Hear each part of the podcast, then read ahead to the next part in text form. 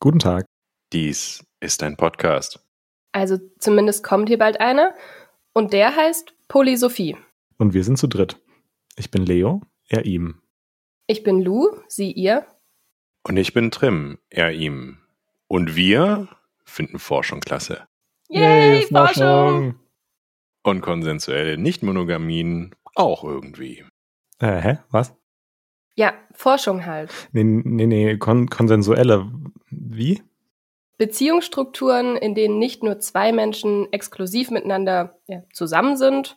Sondern halt auch sexuell und oder emotional etwas mit anderen Menschen, Unternehmen involviert sind, Beziehungen führen.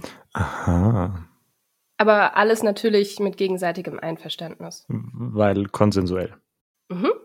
Alles ganz wissenschaftlich und fundiert, nicht anekdotisch. Das heißt, wir labern nicht. Oder zumindest halt nicht nur. Wir haben relevante Themen zu Forschung um konsensuell nicht monogame Beziehungsstrukturen rausgesucht, die wir euch nach und nach näher bringen wollen.